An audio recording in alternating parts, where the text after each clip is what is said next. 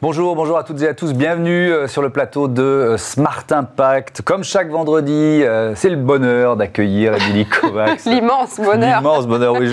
la, semaine prochaine, je dirais immense.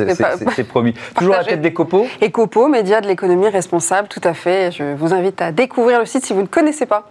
Comme chaque vendredi, on vous propose le grand entretien. Aujourd'hui, c'est Nicolas Hazard, fondateur, président d'Inco. Il viendra nous parler de son dernier ouvrage euh, consacré au bonheur. Le bonheur est dans le village. C'est chez Flammarion, un plaidoyer en faveur des solutions issues de nos campagnes et qui changent le monde. Il participera ensuite euh, à notre débat sur la valorisation des terroirs français avec Christophe Eberhardt, cofondateur d'Ethicable, coopérative française engagée dans la vente de produits bio issus du commerce équitable. Et puis on terminera comme chaque jour avec euh, Smart Ideas. Aujourd'hui, Lucille Bataille, docteur en pharmacie, fondatrice de la société euh, La Beauté. Elle va nous présenter cette marque de cosmétiques engagée notamment contre le gaspillage. Voilà pour les titres, c'est euh, Smart Impact et c'est tout de suite le grand entretien.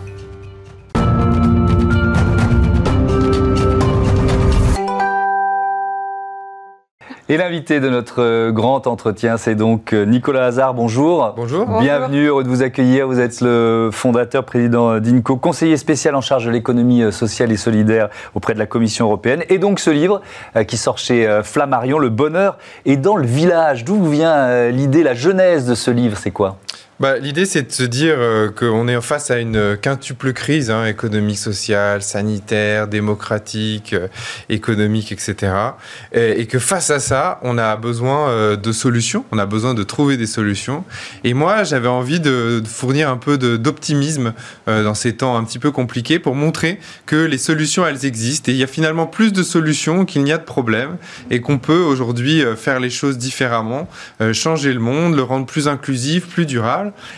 Et euh, moi, je l'ai découvert euh, l'année dernière en faisant un tour de France, que c'était euh, finalement dans les campagnes que le monde de demain s'inventait aussi.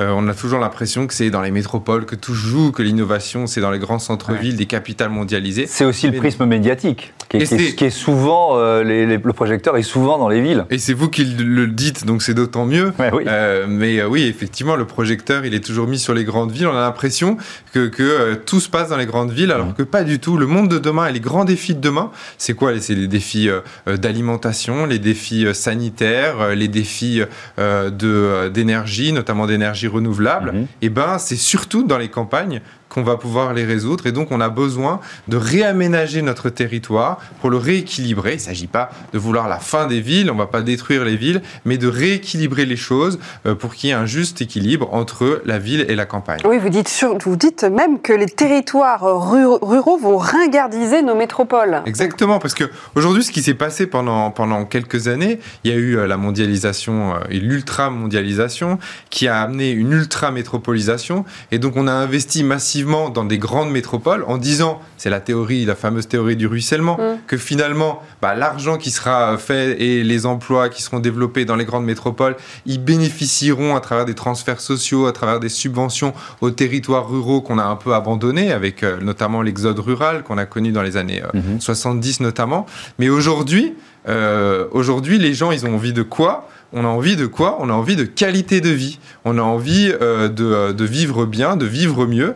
Et aujourd'hui, dans les grandes métropoles, on a un coût de la vie qui est très cher, le coût du logement, de la pollution, des transports en commun qui sont euh, de plus en plus longs et le temps est de plus en plus long pour aller bosser.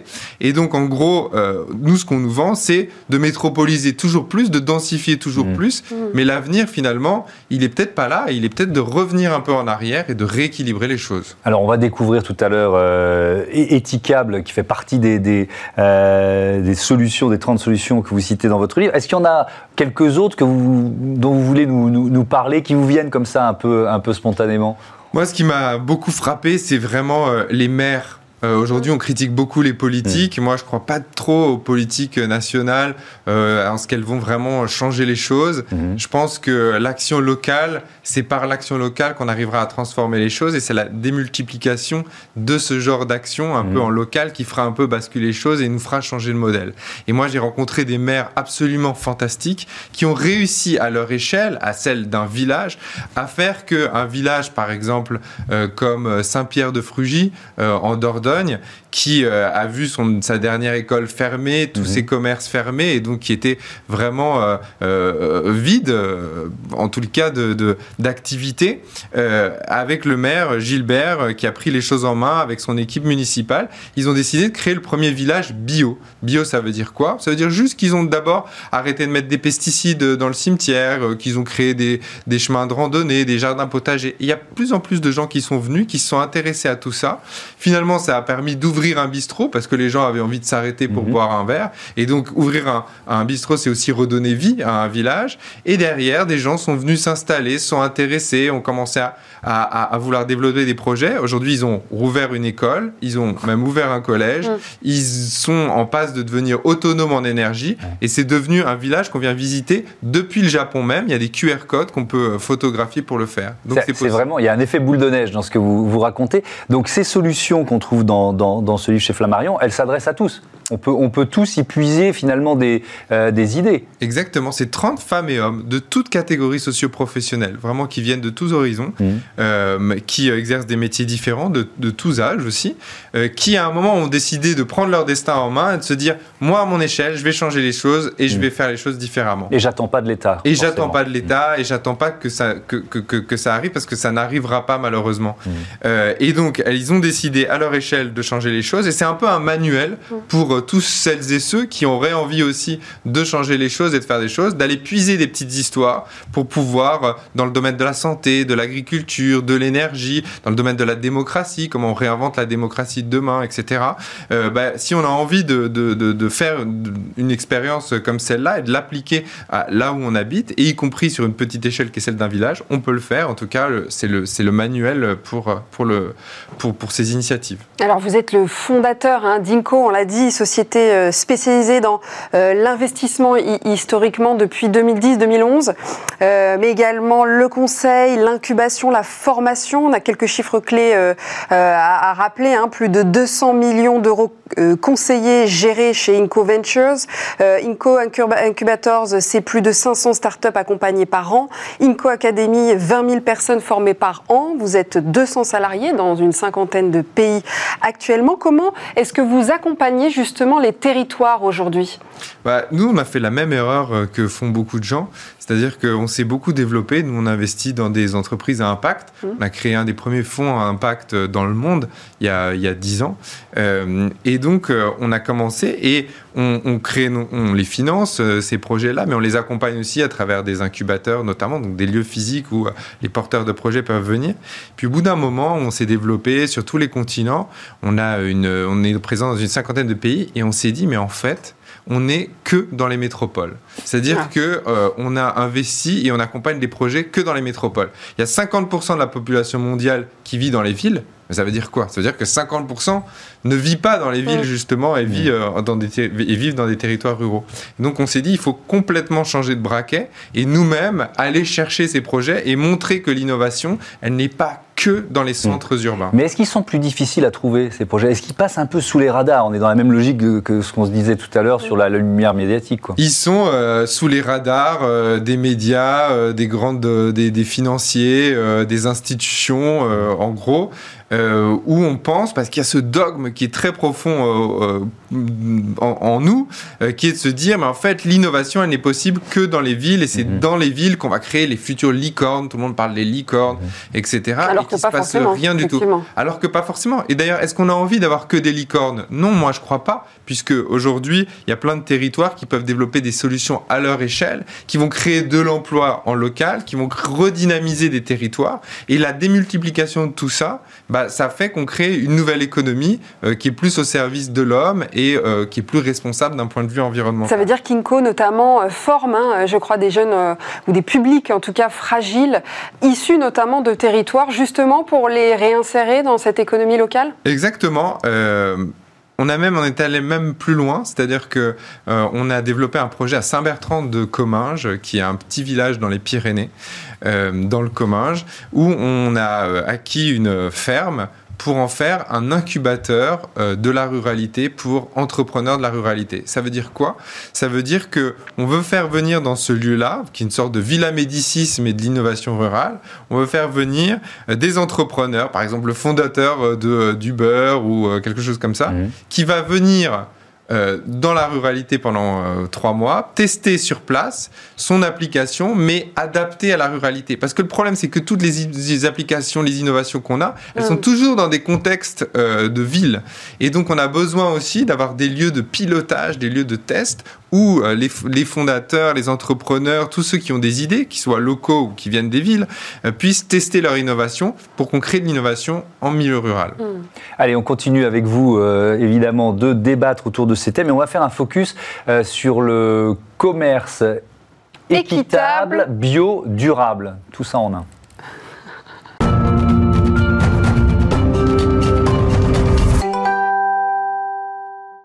Comment valoriser les terroirs français C'est le thème de notre débat du jour. Euh, pour euh, en parler, nous sommes toujours avec Nicolas Hazard, le fondateur et président d'Inco, et Christophe Eberhardt. Euh, bonjour, cofondateur d'Ethicable, coopérative française née dans le Gers, engagée dans la vente de produits bio issus du commerce équitable.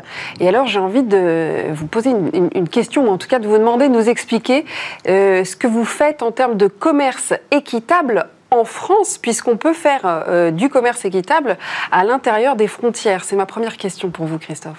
Oui, on a démarré ça il y a 10 ans déjà. Bon, notre métier de départ, c'était le commerce équitable avec les producteurs du Sud, les cafés, le cacao, etc. Et, mais dès le départ, euh, les gens nous disaient, euh, et pourquoi pas les paysans d'ici, pourquoi pas nos producteurs, étant donné les problématiques de notre agriculture. Et on sentait qu'il y a une vraie, une vraie sensibilité du, public. Et donc, euh, on a fait il y a dix ans un travail d'adaptation des critères habituels du commerce équitable euh, aux producteurs français. Et puis, depuis lors, bon, ça s'est développé puisque maintenant il y a une loi, il y a un certain nombre d'entreprises qui travaillent sur ce sujet du, du, commerce équitable avec des producteurs français. Et voilà, c'est quelque chose qui commence peu à peu à s'installer dans le paysage. Donc ça, c'est ce que vous faites avec des, des producteurs partout en France. Sur quel type de produits alors, euh, c'est toutes sortes de, produits. Le principe consiste à travailler avec euh, des groupements de producteurs, des organisations de producteurs, des coopératives ou des associations. Et euh, donc pas des producteurs individuels, mais des gens qui sont rassemblés et qui ont un projet, on va dire, de développement, un projet social.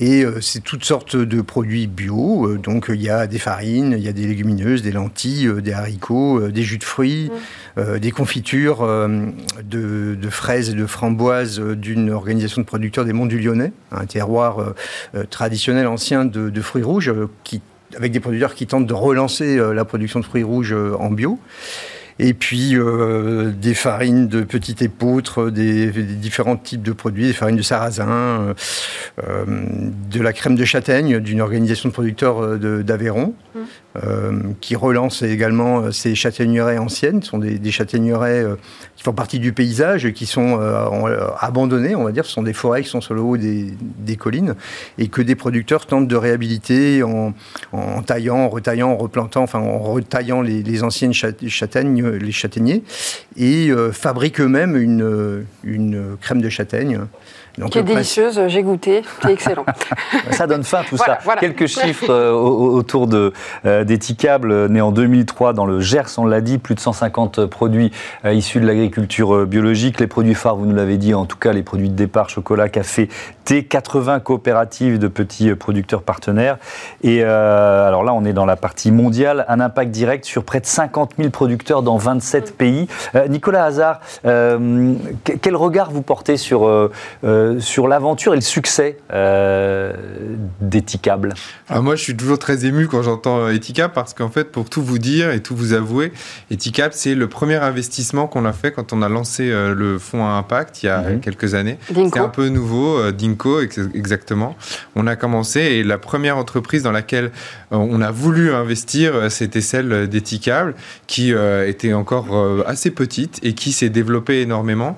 Et ça montre quoi? Ça montre que euh, l'impact, c'est une, une, réalité euh, et qu'il y a des, des, un vrai potentiel, et notamment euh, dans l'investissement, dans le développement de l'entrepreneuriat, et qu'on peut concilier aujourd'hui rentabilité économique, un modèle économique qui est viable, et un impact social qui est très très fort. Vous avez rappelé les chiffres de toutes ces familles de producteurs en France et dans le monde, et en même temps, c'est un investissement euh, qui est tout à fait rentable et qui permet, à mon sens, de montrer qu'une autre finance est possible euh, en réconciliant l'impact et, euh, et, la, et, la, finance traditionnelle. Quand vous avez fait ce premier investissement, la finance responsable était assez balbutiement. C'était il y a combien de temps ça? C'était il y a 10 ans. Et, la finance à impact, ça le mot n'existait quasiment pas. Les, les, gens parlaient d'économie de, responsable, mais sans mhm. trop savoir ce qu'il y avait dedans. Et, et euh, et, nous, on voulait démontrer par la preuve que c'était possible d'avoir un modèle différent et que les épargnants, qui sont des gens comme vous et moi, on a tous peut-être un peu de sous de côté, mhm. on a envie de mettre de l'argent euh, sur des projets qui créent de l'emploi local, euh, qui ont un vrai impact positif sur la société et en même temps, on a envie aussi d'avoir un retour parce que demain, on veut pouvoir consommer aussi euh, ces produits d'épargne. Et donc, c'est cette nouvelle finance qu'on a essayé de structurer. Et en 10 ans, elle a, été multipliée par 50%, pour, enfin, elle, elle, a une augmentation de 50% chaque année depuis le début. Et aujourd'hui, on se rend compte qu'en Europe, euh, ça devient euh, un vrai produit euh, mainstream. Christophe Eberhardt, quelles sont pour vous, selon vous, les solutions pour valoriser les, terroirs français? Est-ce que c'est justement de soutenir, comme vous l'avez dit, des petits producteurs qui essayent de relancer des petites productions un peu oubliées? Oui, c'est ça. C'est valoriser l'agriculture paysanne, la, petite production, l'agriculture familiale, euh, plutôt que les grandes unités euh, intensives. Euh, c'est le choix de la bio pour nous. Parce que voilà, la bio, aujourd'hui, on en parle beaucoup, mm. mais elle ne représente que 8% de la superficie agricole. Donc finalement, euh, il y a encore beaucoup de, chemin à faire. Mais parce que c'est long d'accompagner les agriculteurs qui veulent basculer vers, le, eh parce bio que, euh, oui, ça suppose des choix. C'est quand même euh, plus difficile. Il y a des contraintes techniques. Mm. il faut 3, 4 ans, hein, je crois, à la conversion voilà, bio. Ça, hein. il, faut, il, faut, il, faut, être motivé. C'est vrai qu'il y a des... En arboriculture, par exemple, il y a des, il y a des vraies difficultés. Et puis, les politiques agricoles sont aussi assez timides pour accompagner les producteurs vers ces transitions et donc, euh, voilà, je crois que pour nous, le choix, c'est de, euh, donc de créer des, débouchés qui soient rémunérateurs, avec un principe de, prime, de premium garantie, euh, et d'appuyer des projets, des initiatives de, producteurs qui, bon, qui ont cette vision de l'agroécologie, qui ont cette vision de, la bio, mais aussi de d'aller d'organiser une transition vers des systèmes de production qui soient euh, qui soient plus plus plus durables. Voilà réintroduire les haies dans les dans les champs euh, euh, couvrir les, les sols l'hiver différents types de pratiques qui vont au-delà de la bio. Hum. Euh, mais qui vont euh, vers, un autre, vers une autre agriculture, une agriculture de demain, une agriculture plus complexe, hum. une agriculture qui a besoin d'agriculteurs peut-être euh, plus à, l'écoute de, de, la nature et qui est, nous semble-t-il, l'agriculture de demain. Mais est-ce qu'ils sont de plus en plus courtisés? Parce que on reçoit ici même des représentants de temps en temps de la, du secteur agroalimentaire, des géants même de, de l'agroalimentaire qui veulent eux aussi basculer vers le bio et qui ont parfois du mal à trouver des agriculteurs. Donc est-ce que ceux qui euh, travaillent avec vous, euh, parfois on essaye de les débaucher, si j'ose dire je ne dirais pas ça, parce que bon, c'est vrai qu'il y a une certaine demande de la bio euh, mhm. aujourd'hui, mais en même temps, la, la, demande euh, se développe également. Euh, bon, alors il y a, y, a, y a, de l'offre en ce qui concerne par exemple le lait, les céréales, etc. Mais celle-ci reste quand même fragile, c'est-à-dire qu'il faut faire, c'est des petits marchés, donc il faut arriver à faire coïncider l'offre et la demande sans avoir de, de, difficultés. Et puis des petits produits comme ceux que je parlais tout à l'heure, les fruits, les légumes, les herbes aromatiques, par exemple, finalement, les herbes aromatiques, les herbes de Provence, elles sont plus produites en France depuis longtemps. Hmm. On imagine que ce genre de produits euh, sont français, mais bien souvent, c'est assez rare. Et il y a vraiment besoin de, soutenir des initiatives de producteurs qui relancent ces productions, ces petites productions qui font partie aussi de notre gastronomie. Hmm. Et il y a des vrais enjeux aussi de, relocaliser ces productions qui, euh, qui, petit à petit, ont disparu. Euh, Nicolas Hazard, qu'est-ce que cette crise que l'on est en train de traverser a apporté à une prise de conscience euh, des gens qui veulent peut-être revenir un peu à la campagne? Mais en termes économiques, comment est-ce que vous, quel regard vous avez? Bah, cette crise, ça a été un accélérateur. Ça a été un accélérateur des consciences. Je pense que tout le monde a vu, a vu et sait que on est allé un peu trop loin dans la mondialisation, euh, notamment, euh, que finalement, euh, on n'est pas totalement autonome euh, sur certaines industries et on le regrette un petit peu. Mmh. Et donc, d'un point de vue économique, euh, y a, ça a aussi apporté une prise de conscience sur le fait qu'il fallait peut-être relocaliser une partie de nos secteurs d'activité et une partie de notre économie. Mais, mais c'est quoi les freins justement à ce développement territorial, vous qui avez euh, sillonné le pays à la recherche de ces initiatives? Les freins, ils sont, ils, sont, ils sont divers. La première, c'est les freins, ils sont dans nos têtes. C'est-à-dire qu'il y a un mm. dogme très fort qui veut, et c'est la théorie des avantages comparatifs de Ricardo, qui veut qu'on se dise qu'on gagnera plus d'argent si nous, on se spécifie euh, sur, euh, sur, euh, les, sur les services, notamment sur la R&D, mm. que l'usine, elle sera en Chine ou en Inde, mm. et que les, les aliments, ils seront produits en Afrique ou en Amérique du Sud. Et donc, on a tout intérêt à le faire. Or, ça, d'abord, c'est un dogme qui est très fort, euh, c'est un dogme euh, néolibéral, euh, notamment des années 80, mais petit à petit, on est en train de changer là-dessus. Et on se rend compte que il faut qu'on fasse différemment, qu'on relocalise un certain nombre de nos productions, à commencer par l'alimentaire et l'agriculture qui sont absolument clés.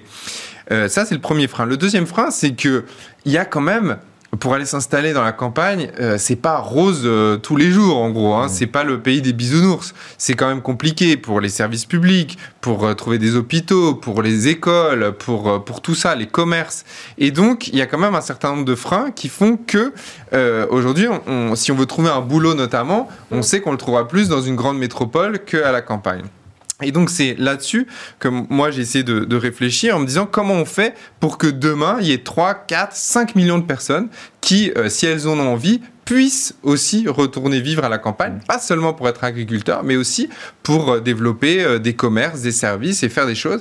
Et à travers ce livre, c'est montrer que c'est possible de le faire si des gens ont réussi à le faire d'un point de vue local, si des maires de petits villages ont réussi à réattirer des gens, on peut le faire d'un point de vue plus national. Et puis il y a des initiatives, Christophe Eberhardt, on va terminer là-dessus. Pour la chocolaterie Mais oui, quand même, parce qu'on est gourmand. Euh, vous, allez ouvrir au printemps une nouvelle chocolaterie, c'est ça? Oui, c'est ça, parce que mon étiquable, c'est surtout du chocolat. La, moitié de nos ventes sont des produits de, à base de cacao. Et jusqu'à présent, nous faisions fabriquer nos chocolat euh, en, Italie. On, achetait nos, on achète nos, fèves de cacao auprès d'organisations de producteurs et on fait fabriquer et donc euh, en Italie. Et donc euh, là, on a créé, on a construit, on a fait un investissement de, 20 millions d'euros, assez conséquent, donc mmh. très conséquent, pour une scope de commerce équitable, parce que nous, nous sommes une entreprise coopérative, donc, donc, qui appartient à tous ses salariés. Et donc, évidemment, c'est oui, c'est assez, assez, nouveau qu'une entreprise de ce type-là parvienne à créer son propre outil industriel et, et fabrique ses propres chocolats. Donc nous allons fabriquer nos chocolats à Florence, dans le Gers. Dans Gers, quel beau pays. Au milieu de, milieu du, en, milieu rural ou euh, dans un tissu euh, peu industrialisé. Et puis c'est vrai que c'est un peu un défi de relancer une production euh, industrielle de ce type, alors qu'il y a eu beaucoup de délocalisation dans le domaine du chocolat au cours de cette dernière décennie. Ce qui eh ben permettra de soutenir la logique. 6800 petits cacaotiers. Voilà, je voulais Exactement. préciser quand même. Merci beaucoup. Merci à tous les deux d'avoir participé à, à, ce débat. Tout de suite, c'est l'heure de Smart, Ideas. Smart Ideas avec BNP Paribas. Découvrez des entreprises à impact positif.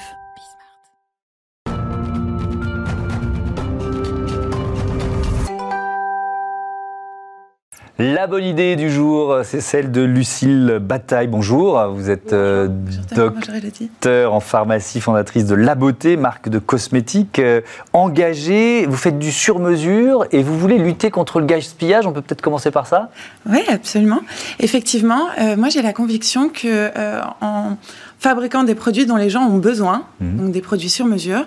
On peut activement lutter contre le gaspillage parce que derrière, vous fabriquez euh, à la demande et puis vous garantissez, vous mettez toutes les chances de votre côté pour que les gens terminent le produit que vous avez créé pour eux, puisque vous avez pris le temps de vous intéresser aux besoins, à ce qu'ils aiment aussi, la texture, le parfum, euh, très important en cosmétique, leur tolérance. On fait tout ça et ensuite seulement on produit et on ne fabrique que ce que nos clientes ont commandé. Oui, c'est ça, vous faites du sur-mesure. C'est assez inédit, expliquez-nous.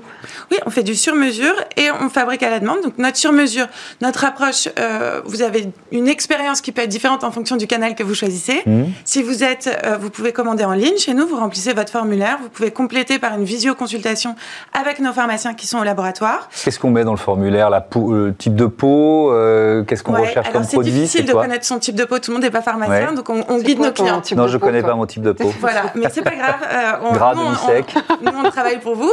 Vous allez nous donner plein d'indications sur votre style de vie, votre environnement, comment est-ce que vous ressentez votre peau, est-ce que ça tire, est-ce que ça brille. Mm. Ça, nous, ça nous permet de connaître votre type de peau. Et puis ensuite, on va, vous, on va s'intéresser à ce que vous voulez. Est-ce que vous voulez traiter des rougeurs, de l'anti-âge, euh, je sais pas moi, euh, des, des, brillances, des imperfections. Et en fait, c'est très important parce qu'aujourd'hui, on vous met dans des catégories euh, qui sont des catégories assez, enfin, complètement standardisées. quand vous allez dans une pharmacie, moi, j'ai longtemps vendu des produits en pharmacie, on va vous dire, bon, bah, vous avez, euh, je sais pas, la peau atopique, par exemple, c'est une peau très sèche. Donc on vous donne une, une, crème nourrissante. Sauf que les femmes, les hommes ont aussi euh, des rides, peut-être des brillances, en plus d'avoir simplement la peau sèche. Et donc le standard ne permet pas toujours de trouver crème à sa peau. Euh, et donc vous créez un sentiment d'insatisfaction qui fait que derrière il y a énormément de gaspillage. Vous avez 46% des, des, Français qui déclarent ne pas terminer leurs soins. C'est ça, les jeter, hein, jeter les produits avant de les avoir finis. Ouais. Pourquoi? Parce qu'ils ne sont pas satisfaits du coup? Absolument, absolument. En fait, la cosmétique, euh, c'est un petit peu comme, euh, comme votre assiette, comme c'est très bon et que vous êtes très content, vous terminez votre assiette. alors que quand vous n'êtes pas complètement convaincu, euh, vous ne terminez pas. Et les produits qu'on oublie trop souvent dans notre salle de bain sont des produits qui finalement n'ont pas rempli toutes leurs promesses. Vous avez trois sources d'insatisfaction. Euh, la première, c'est je ne trouve pas que mon produit soit vraiment adapté à ma peau. Mhm. Euh, la deuxième, c'est j'ai pas aimé le parfum, la texture. C'est énorme, c'est 4 tonnes de produits qu'on jette chaque jour en France parce qu'on n'aime pas un parfum, une texture ou que finalement ça marche pas super bien. Donc moi j'ai la conviction qu'on peut faire autrement, qu'un autre modèle est possible. Donc on s'est beaucoup creusé la tête chez la beauté pour réinventer complètement. C'est c'est un autre paradigme de la production à la distribution. Mhm. On est en direct, en circuit court, euh, on, on fabrique euh, une fois qu'on sait ce qu'il faut euh, créer pour, pour nos clients. Et puis, on, au lieu de faire de la masse standardisée, on fait de la fabrication personnalisée à la demande. Mmh. Quelques chiffres 13 salariés, deux laboratoires à, à, Paris, euh, un brevet déposé, un chiffre d'affaires réalisé 80%, 90%, en ligne, c'est ça à peu près, et une croissance annuelle depuis 2017 de 80% malgré la crise. Et vous, l'actu, c'est que vous êtes en pleine opération de communication anti-gaspi, c'est ça? Ouais. En ce moment? On, on, on a lancé une opération qui s'appelle euh, la beauté, hack la beauté, euh, avec un jeu de mots bien sûr, puisque mhm. nous, la beauté, la beauté, c'est la contraction de laboratoire et de beauté. Mhm. On invite en fait euh, tout le monde à s'interroger sur sa consommation et à faire un peu de tri dans sa salle de bain. Nos armoires à salle de bain regorgent de produits qu'on qu'on ne termine pas. Mhm. Nous, on propose à chacun de nous de donner une seconde vie à ces, à ces flacons. Donc, euh, on invite nos clientes. Vous pouvez, l'opération marche en ligne ou en boutique. Euh, en boutique, vous nous rapportez votre pot que vous vous apprêtez à jeter. Nos pharmaciens. D'une autre marque alors, hein Ouais, ouais, ouais, bien sûr. C'est pour et, euh, nos pharmaciens le nettoient, puis le reconditionnent avec un produit pensé pour vous que vous allez terminer, puis on réétiquette le flacon euh, avec notre étiquette la beauté. Avec Très le prénom. Alors, et en vous, ligne, avec le prénom. Un petit pot Thomas. Exactement. Mais oui. Vous avez quelque chose pour un présentateur télé qui se fait maquiller tous les jours et donc euh, forcément sa peau elle fatigue. Absolument. on, va, on, va, on, va, on, va, vous trouver Merci quelque chose. beaucoup. Merci d'avoir participé Merci à, à, vous. Merci à ce Smart Ideas. Merci beaucoup. Voilà, c'est la fin de notre émission. Merci Émilie. On se Mais retrouve merci Thomas. vendredi prochain, évidemment, euh, pour un autre grand entretien, un autre Smart Impact. D'ici là, bonne journée, bon week-end sur euh, la chaîne des audacieuses. Et des audacieux. On a inversé aujourd'hui. Et puis je vous retrouve demain pour euh, Smart Future, l'émission des entreprises qui innovent. Salut.